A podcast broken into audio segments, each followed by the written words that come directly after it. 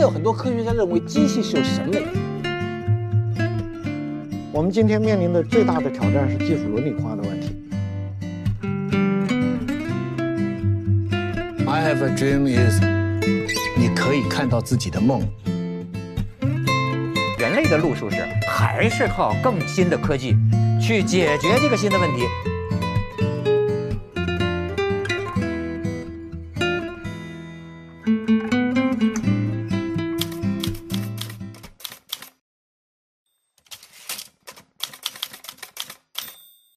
你比方说，我刚才在车上跟杨老师就聊天啊，我觉得，哎，我们人是怎么认识世界的？这很有意思。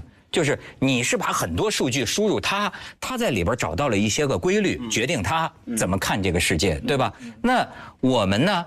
你以为就是说我们眼前看到的世界就真的是这样子吗？也不一定，因为我这个真的是木头吗？对不对？我就跟你讲，我小的时候呢看过一个词儿叫格式塔心理学，也有人叫完形心理学。说实在的，我的引用可能是完全错误的，因为我根本不知道心理学研究什么。我只是说，它有这么一个概念，就大体是说啊，我们人呐，先天的是有一个模式的。你又你比如说，你为什么说这个东西山在那边，桌子在近处，或者说呢，哎，这三个盘子它们是一组东西？其实呢，你的脑子里是先有了这么一个格子。你如果没有脑子里的内置的这个先天的这个形式、这个程式的话，可能你凭借眼耳鼻舌身，就你的感官进来的，都是一堆乱码。家里面有个小孩，如果要学，呃，什么是猫，你给他一个猫的画像，嗯然后待会儿走过来一只猫，他会说这是猫，嗯，他看一个例子，他就能学会，这是很神奇，这对我们来说是不可思议的，因为我们让计算机学得给它几千万个猫的图像，人是怎么达到这一点的？我们觉得跟他的祖宗有关系。跟我们的父母，我们父母的父母，我们都是这么认过来的。然后在他的大脑里面已经基本形成了那个。先天的，其实先天也是遗传的。就是也是遗传他讲就是啊，为什么小孩儿看见一个猫，他以后看见所有黑猫、白猫、花猫长得不一样的猫，他都知道那是猫。他这个是是有个什么能力呢？抽象能力你你可以叫关键特征。那那那是叫什么关键特征呢？颜色不一定是猫，形状也像狗呢。凡是你能说出来的特征，都不是关键特征。对以前有个笑话，对，一个一个一个父亲带着小孩到外面看，他教了他一，然后在外面看那个电影广告上面有个一，他说这个是什么？呃，不知道。我不是教过你一吗？这个比较大的，这个就变成笑话了。这就是 AI，这就是这人工我我有好多做人工智能的教授朋友，嗯，啊，都挺著名的。结果他们说，我一旦家里面有了小孩儿，我就非常的悲哀，因为我发现我过去研究的东西全白做了。哎，对我们亲戚家有有个有个有个有个小孩，你看有一次我在三亚就抱着他，我就发现，哎，徐老师，小孩的认知跟我们你想象不到。我问他，我说海面上是什么呀？他说是船。我说船上面是什么呀？我本来想，我要是成年人，我想问他的是，我以为他会答是天空，对吧？海上面是天嘛，海天嘛，我并没有指着那个船，我就说海上面是什么？我以为他说天，他说是船，他是非常具体的。然后我说船上面是什么呀？我以为他会答帆，对吧？他说是人，然后我又没有问他，我说人上面是什么呀？你猜他说什么？嗯，头发。嗯，对吧？他是最直感的，他是他觉得就是你问什么，他就是对，哎，这个有意思，就像我们家我们家弟弟，我我有一次出差给他打电话，我说弟弟你在做什么呀？他说我在给你打电话呀。是是是是是是，对对对，这个经常这样说。小孩呢，最大的对，所以有小孩是非常好的，有小孩让你重新认识做人，啊，就认识自己。小孩最大的特点就是说，他老做很多没意义的事情，就没用的事情啊，他这里碰碰，那里碰碰，然后大人们就会，比如我就不会这样，对不对？你叫他，你这干什么？你这个精力没法用啊，你什么？后来反反一反省，就是说，我们大人可悲啊。我们是只有好处有益的事情才会去做，嗯，否则的话，连手抬一下碰一下什么东西都懒得，觉得这个是浪费精力，小孩不管啊，哎，手碰一下那样。但我觉得这正是人游戏这个是人性的最重要的东西，哎，这正是不是人工智能最缺乏的东西？对他不干无聊就是的事儿，目的性，他不浪费时间目的心就哎，其实也是说他是一个好奇心极强的人，你给他什么数据，他全都用起来，然后在里面做筛选。那么他一开始就是像我们刚刚讲小孩摸一摸、碰一碰，其实都是在收集数据。其实我其实比较担心的还是那个，我觉得就是就是为了人工智能那一块，确实那个那易军讲这个是对的，就是算力越来越强以后，像库卓伟讲，他讲本来我看他那个七点零进讲是二零四五年嘛，他去年讲说错了，二零二九年，那就十年时间。如果计算机的智能超过人人的大脑能力，最起码在五 G 或者六 G 环境下才能发生嘛。那个时候其实挺担心的，就机器到底有没有一种思维？现在有很多科学家认为机器是有审美的。呃，这个是它是通过学习的，对，是这样会产。生自主审美。如果你没训练过它，它现在这个阶段啊，这个阶段我们叫弱人工智能阶段。其实大家没必要担心在哪儿呢？就是我们在我们开发出汽车，就希望它比人跑得快；开发出起重机，就希望它比人的力量大。所以我们开发出个阿尔法狗，把人吓赢了，世界冠军吓太正常了，这是非常正常的一个。但是我记得连普京都说过这种担心，就是说这个将来会不会发展出一种战士？对啊，无无人驾驶假新闻坦克嘛，真新闻啊，不是不是，这这个这个他们就把它当做人工智能就的把它当做核武器来看强人工智，待就是强国之间要有协议，当做核武器来看待，我们都不首先使用，可能会有这种协议。这个呢，有这里边涉及两个问题啊，一个涉及到强人工智能，强人工智能呢，就是说我们说弱人工智能，它再干战胜世界冠军，它只会下围棋。对李世石还会开汽车打高尔夫，所以他不会。对所以呢，将将来说他能成为战士，能够成为自动操控的汽车的那一天，它就变成强人工智能，它是多能力的一个集合，你觉得我们这一辈子看得到吗？肯定看到。哎呦，那那那您看来你觉得会有机器人 回来主持圆桌派吗？呃，这个可能性是有的。现在 机器人写剧本写什么写写诗都有可能啊。但是你要把它所有行为特征交给那个机器，然后它机器甚至能够有一些它是推断自我学。但习是我得举个例子，如果同时交给一群人一些道理，交给机器一些道理，啊，然后呢，这时候呢，你就问他，就是说美国总统是谁？他们俩都会迅速回答，对吧？你昨天晚上睡得怎么样？那机器绝对回答不上来，道理就在这儿。那机器必须人教给他，所以深度学习，嗯啊。但是五 G 的重要作用呢，它实现了万物互联。其实连接带来最大的作用，五 G 就是非常基层基础的一个通信技术，一个网络技术。网络的作用是使我们通过连接获得了有价值的关系数据。其实五 G 不一定能挣到钱，我一直有这看法。而五 G 背后的数据的处理、加工、使用啊，才能够做到。像我们刚才讲那个实验，它这种呢，它是需要大量的学习的，而五 G 恰恰这种连接产生了让它学习的这种粮食，啊，所以我们认为它可能会，因为人类也在向这方向发展。它会不会有一个人工智能，在有了五 G 的帮助，它学习成一个怪物出来，学习成那是霍金预言的，就是有某种他自主最担心的当然了，类似于自你要主意志的东西他对他有可而且能我认为甚至这个东西就是以一种数据流的形式存在在互联网上，到处兴风作浪。会啊，那因为刚才吕老师讲，比如说你睡了没有？比如说，我认为人听到这个问题时候啊，他是认为什么叫做睡呢？就躺在床上，我不干任何事，闭着眼睛，那个那个六个小时叫做睡。那如果有人把它定义好，对机器人什么叫做睡？比如他他他这一段时间的接触数据量是十亿兆以下，他就叫做睡。那他会感觉我睡得挺好的。这个人最有意思的是碰见不确定。你说一个一个人，你跟机器交往和跟人交往，魅力在哪儿啊？在于不确定。今天的这个人工智能啊，你看，本来这玩意儿它呀，这个魔镜啊，是主要是用来做导购的，呃，这它是很实用的，这个购物用。那么你看这里边你五毛钱他也不跟你玩了。五毛钱自己玩吧，不是？所以呢，它是靠什么呢？收集现在不都老在说收集大数据吗？但是所谓收集大数据，有一个啊，我就老觉得啊，这就像古代的奸臣。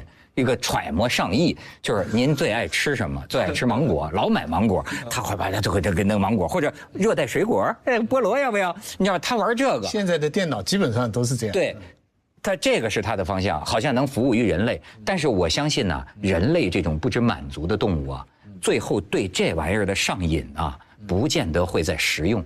实用咱们都在用，我老发现，你比如说，作为我来讲，我觉得最令我兴奋的还是许国辉。你说你看过那个电影叫《赫尔》，叫什么他吗？嗯就是你知道，你知道我什么，这玩意儿没劲，对吧？但是呢，咱跟人交往的魅力就是说，如果说我认为将来人类发展到精神的发展到精神的时候，人开始真正上瘾了。就是说，你看刚才为什么我有个经验呢？我原来咱都是跟 Siri 聊天的水平，我知道，头一回我发现它出现了我不确定。我不预测，甚至你们也不知道他的黑箱里他到底是怎么想这事儿的。以后做出来他就很作。你知道吗？要是有这么个玩意儿，我跟你说啊，我不跟你们玩了，真的。我天天在家里，你知道，人像人最有魅力的 是跟一个不确定的打交道，就是你不知道他会然后来来什么。主持节目呢是一个机器的窦文涛，对不对？哎，我就觉得最终会，实际上现在就呈现出某种不确定加拿大现在有一个，我不知道准确不准确啊，但是看到言之错拓，就近视眼呐、嗯。全部可以摘眼镜了，而且也不用激光，有一个晶片，听听到那个消息没有？他说那个芯片进去以后，很短的时间，它融入你的呃眼睛，然后这个晶片，你近视眼就完全没了。好，啪，继续没，很好吧？但所有的人听到很开心，对不我？我插几句，徐老师为什么对这个情有独钟啊？他曾经唏嘘不已的跟我说，他说人世间最不幸的事儿，莫过于对吧？你这个心脏啊，刚装了那个金属支架，做完手术，一出门口碰见一个推销员说，现在发明了最新的这个支架啊，植入之后，你心脏病好了，它就融化了。对对，科学吧的，你什么二零二九啊，二零四零啊，我，哎，但是他们说啊，不不仅是看得清楚近视眼，他们说这个晶片进去以后啊，你看到的东西它可以传传上网，哇，这就可怕了！你仔细想想看，你你走到一个什么地方，你看到的什么东西，你传出去，别人都看到了，嗯，对不对？这个事情全乱了，世界文明其实我们现在科学，我们现在看到的东西也可以往上传。我们知道你的 GPS，知道你的位置，那你周围发生的事儿肯定是你看到的事儿。对，其实没那么难。现在就他就能做，而且你知道嗯有还是不一样，它是画面的我。跟你说，徐老师，我跟你讲一个更牛的，杨老师他他们现在就说已经研已经发现科学已经到什么程度了？嗯我们的想法，我们的想法啊，他现在上次跟我讲啊，他说这个已经可以用激光。我们的大脑大概有上千亿个神经元，你所谓回忆啊，想想想起什么来，就是这个神经元和这个神经元发生了连接嘛，一个想法产生了。他现在好像可以用一种激光，是吗？去给它读出来。嗯，读出这个想法，嗯，读出这个想法就意味着可以存入电脑，嗯，那么就意味着什么呢？就是人家未来学家所说的呀，将来这个技术要是大发，当然现在还很远，但已经预示这个前景了，就是你的大脑的信息可以读取存盘。我真的很那么很感兴趣。你的意识将永生，有没有这个可能？一呃，从这个神经元到意识，这中间距离还是挺远的啊。呃，但是呢，能读是第一步啊。现在能读，能现在能读单个儿的，能能复原人的梦吗？但这个还差得太远了。因为呢，因为我我们说，呃，一个时刻的这个信息你可以读，但是它一个连续时间轴上面的一个东西，那那你存在哪儿呢？所以，那再乘以一千亿这么多的维度，啊所以那就太难了。I, I have a dream. I have a dream is，你可以看到自己的梦。请吕教授讲讲这个五 G 时代到来会不会黑镜里边的很多场景会不会出现？我就觉得黑镜里边，你比如那天我看一个什么，它就意味着某种啊，比如说我们可以全身穿上传感衣，我们可以获得，比如说我现在啊，也就像您说的这个 VR 这种技术，就像您说的，我马上我现在就在夏威夷，是的，我我我我闻到海浪的味儿，我甚至感到海风，呃，甚至一个人在纽约，一个人在东京，一个人在北京，我们在夏威夷的海滩上篝火晚会，哎，就是虽然我们各自在各自的家里，但是我们的应该说我们的魂儿啊还是什么呀、就是实际在那个虚拟空间里，我们真的是有触感的，在一起这样啊相处。你每一个人就是整个网络当中一个节点。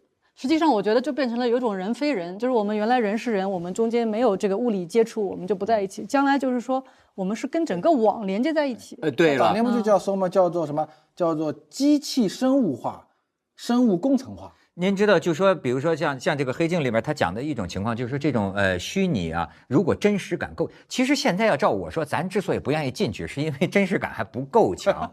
他要真的够强了，就会出现《黑镜》里说的那种。你比如说俩哥们儿，哎，我跟小波晚上把那什么电极啊，咵一弄，我们俩就进了一个游戏里。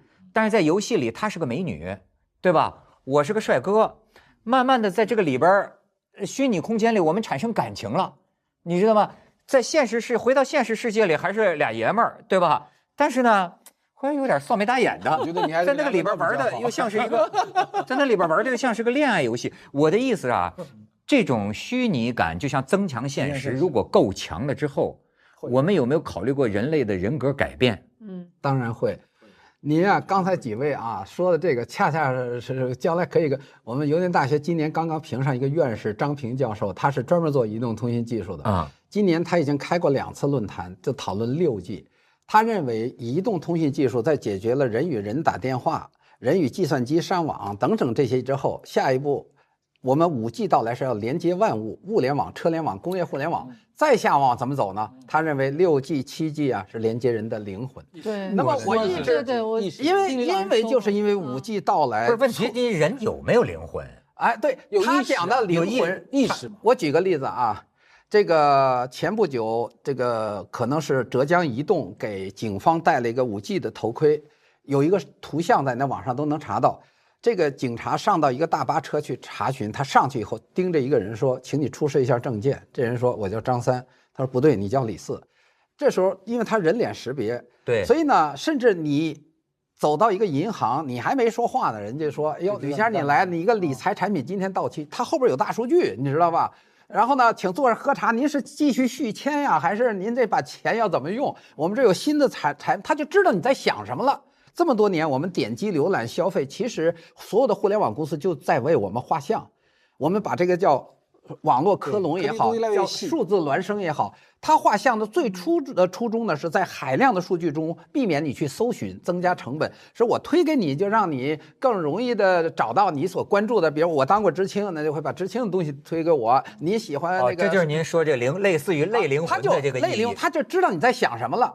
但是呢，如果再往下推，如果他知道我都想什么了，通过各种的您讲的这个灵魂之间是可以互动的、碰撞的。像咱们这讨论讨论，就想出好多新问题来，所以呢，他就会形成一个灵魂上的一个学习的过程，一个推理的过程。哎，到时候咱们比如四个坐这儿啊，咱实际戴个头盔啊，咱不用说话，太凹了，你戴头盔腾一下子进到一个虚拟的空间里，咱们这个那马斯克想做的脑直接筋思想有他已经在做了嘛，后脑勺然后观众也是连通这个虚拟的思想空间。不是，我跟你讲，我现在觉得，这，这两个是一个，他们说以后的叫做安静的这个技术，就是我们现在说，呃，比尔盖茨很多年前说，每个人电就桌上要有一台电脑，现在这个东西就凹了，这个科技是你面对面你看得见它的，以后叫安静的技术，你感觉你不知道它在哪儿，已经在你身上了。太对了。其实，对其实还有你像人类早年，就比如我们是个农民的话，我就是一天我要去工作八到十二个小时，我弄完以后烧完饭我就睡觉了，就是劳动是被时间充满了嘛。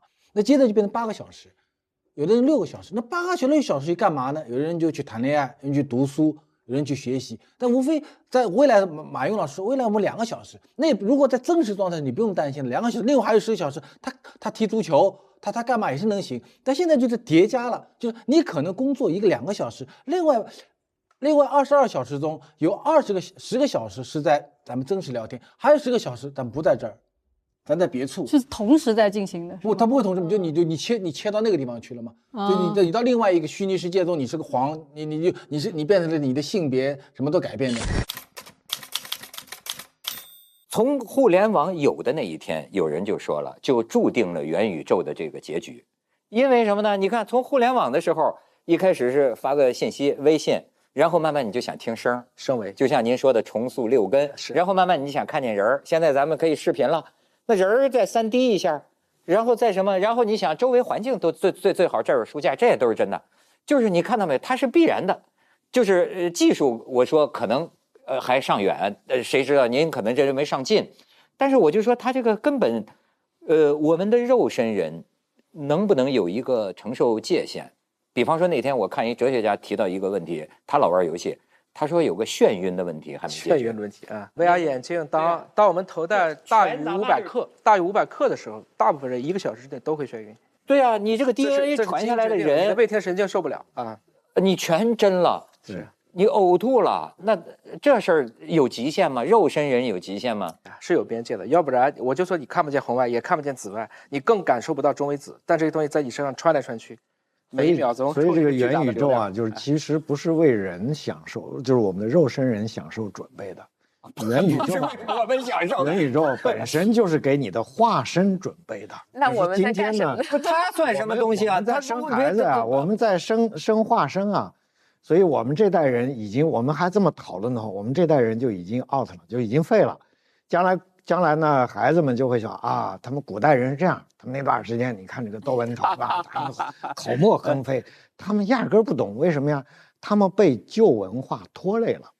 他们没法进入这个世界，这个世界不是为他们准备的。但是我们要给他献个花，感谢一下，因为没有他们那一代人的那种作，没有他们那一代人怎么作呢？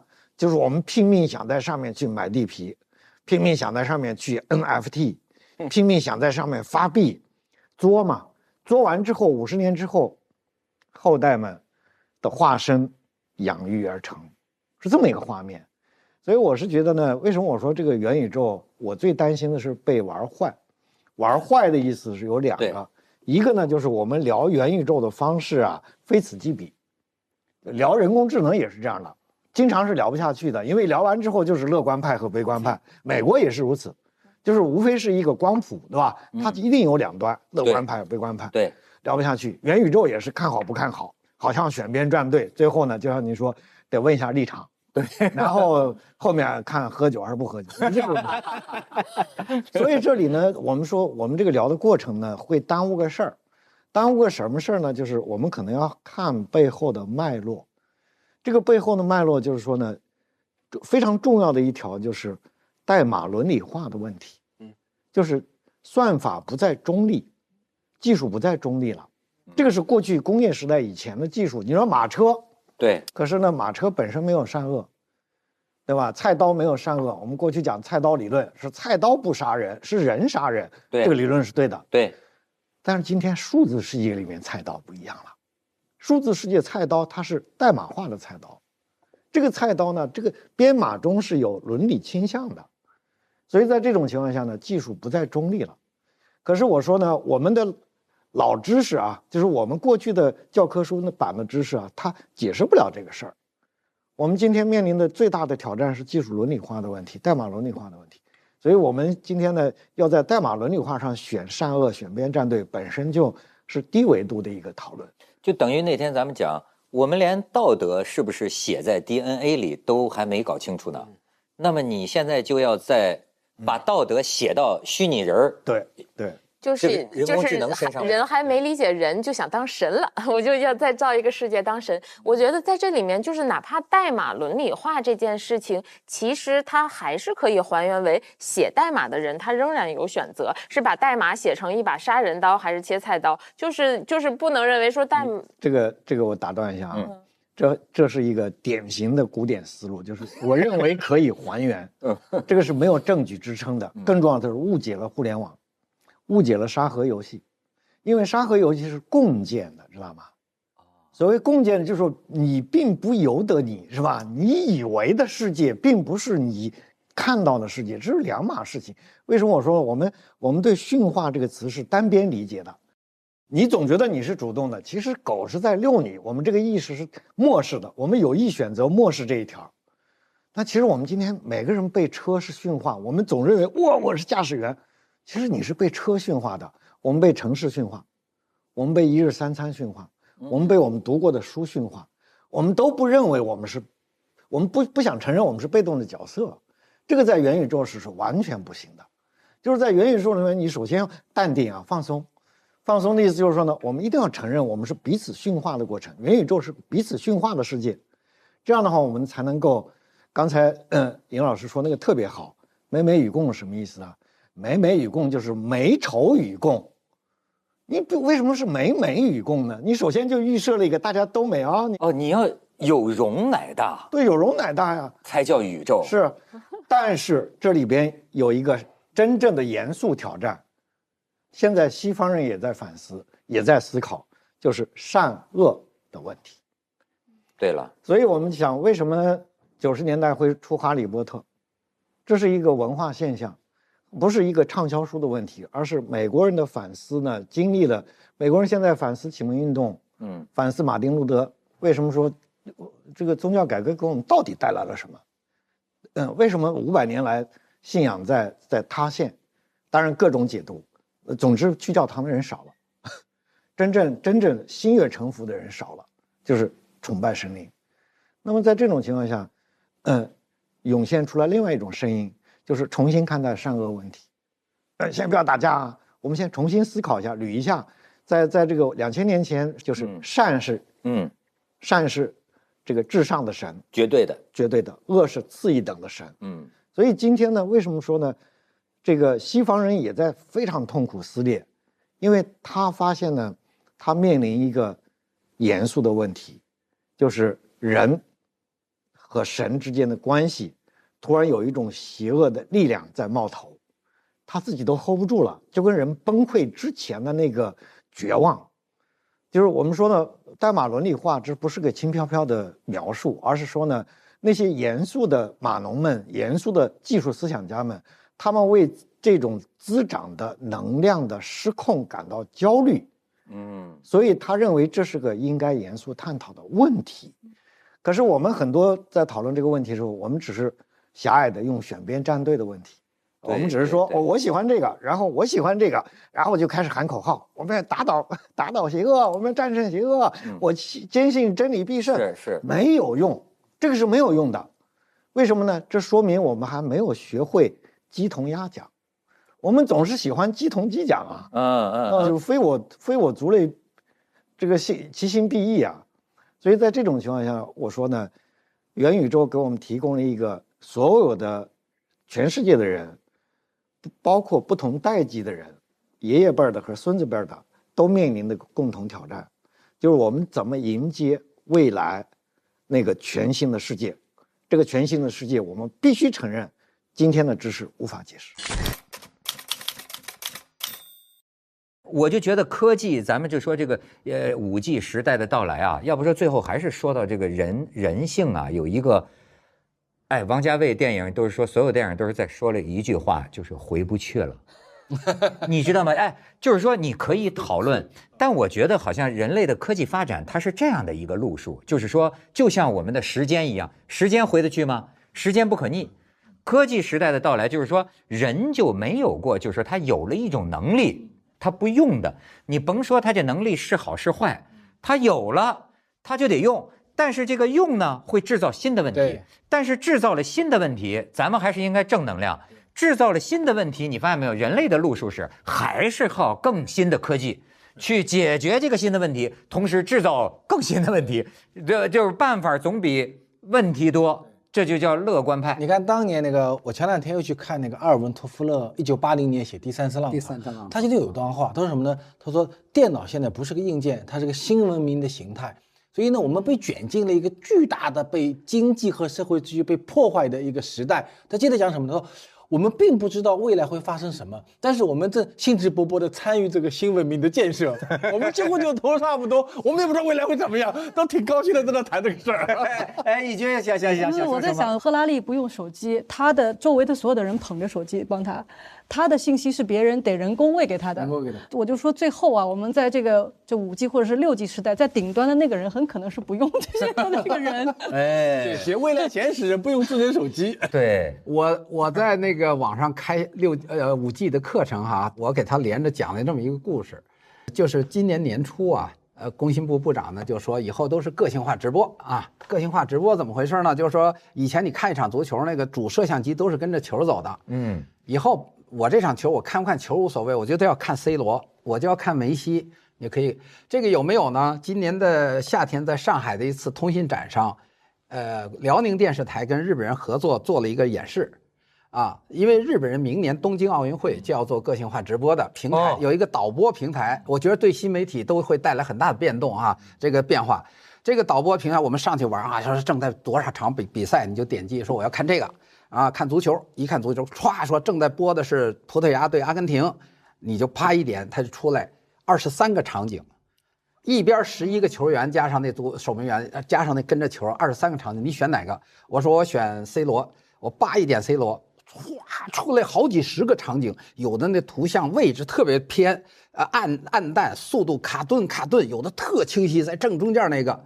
后来我就问他，我说这个为什么这么好？他说我们模拟的这个就是这个人买了五千块钱一张的票，高价票，坐的最好的位置，拿了个价值八千块钱的五 G 手机，在做四 K 视视频的直播我。是个观众拍的，啊，这个就叫无直播不传播。那么我就拿着这个这个手机在直播。那么当时我一看，我说这个场景好啊，我叭一点，歘出一二维码，扫码交一块钱就可以看。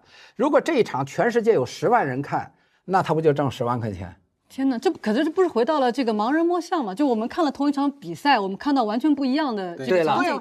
而且最有趣的是什么呢？现在人很多这种观念之争，是因为他非常有自信的说，我都看到那个直播了，我花了那么多钱，我看的那么真，难道我还没有看到那头大象吗对？实际上他就是抱着一条腿你。讲得好，每个他人就是抱的看到了每个人不同的真相。从不同角度，但他非常有信心这个就是看到了他就去那个群体化，他就更个性化，啊，它它就更个性化，就出现这种的应用。那么这种应用最大挑战是什么？那么马上大家能想到，那个国际足联能同意你转播吗？电视拍卖的那个费用。所以我上次呢，跟粉丝儿粉丝儿高兴。在新闻一加一跟白岩松做那五 G 节目的时候，我们俩就讨论过这事儿。我说，我说，我为什么说五 G 改变社会就在这儿？我说，其实电视转播权的拍卖并不是一开始就有，以前都是胶卷厂商在赞助。那么始自于一九八四年，美国洛杉矶奥组委的主席没钱了呃，尤布罗斯说，呃，洛这他是叫为什么点石成金呢？他提了个建议，拍卖电视转播权。然后呢，当时那个国际奥奥奥委会的很多人还反对，说这太商业化了。萨马兰奇力排众议，支持了这个方案，认为这样可以弘扬奥林匹克精神，让更多人看到，而且呢，给主办方的文化的宣传和这个，而且它可以让运动员继续非职业化、非商业化，没有太大影响。所以呢，就力挺了这个方案，一直延续到今天。但是五 G 的到来，我认为将会颠覆这种模式。这种模式就是，也许我这一场转播我值了，我拿我买，因为我用的五 G 手机四 K 的直播，所以有十万人看我，但是我十万块钱不能都拿走，可能得得到一个许可，就是我要做这转播，我要同意，我把一半的钱交给那个国际足联，这就叫去中心化了。以前都是中心化的，中央电视台在买你这转播权，现在以后我们每个人都可能明白了吧？到到未来，终有一日，每一个人都在直播，同时也在被直播，这就是我们未来世界的图景。你想去吗？回不去了，回不去了，还是奋勇向前吧。奋勇向前一边前进一边解决问题，对对吧？道路是曲折的，会带来很多这。种变化。啊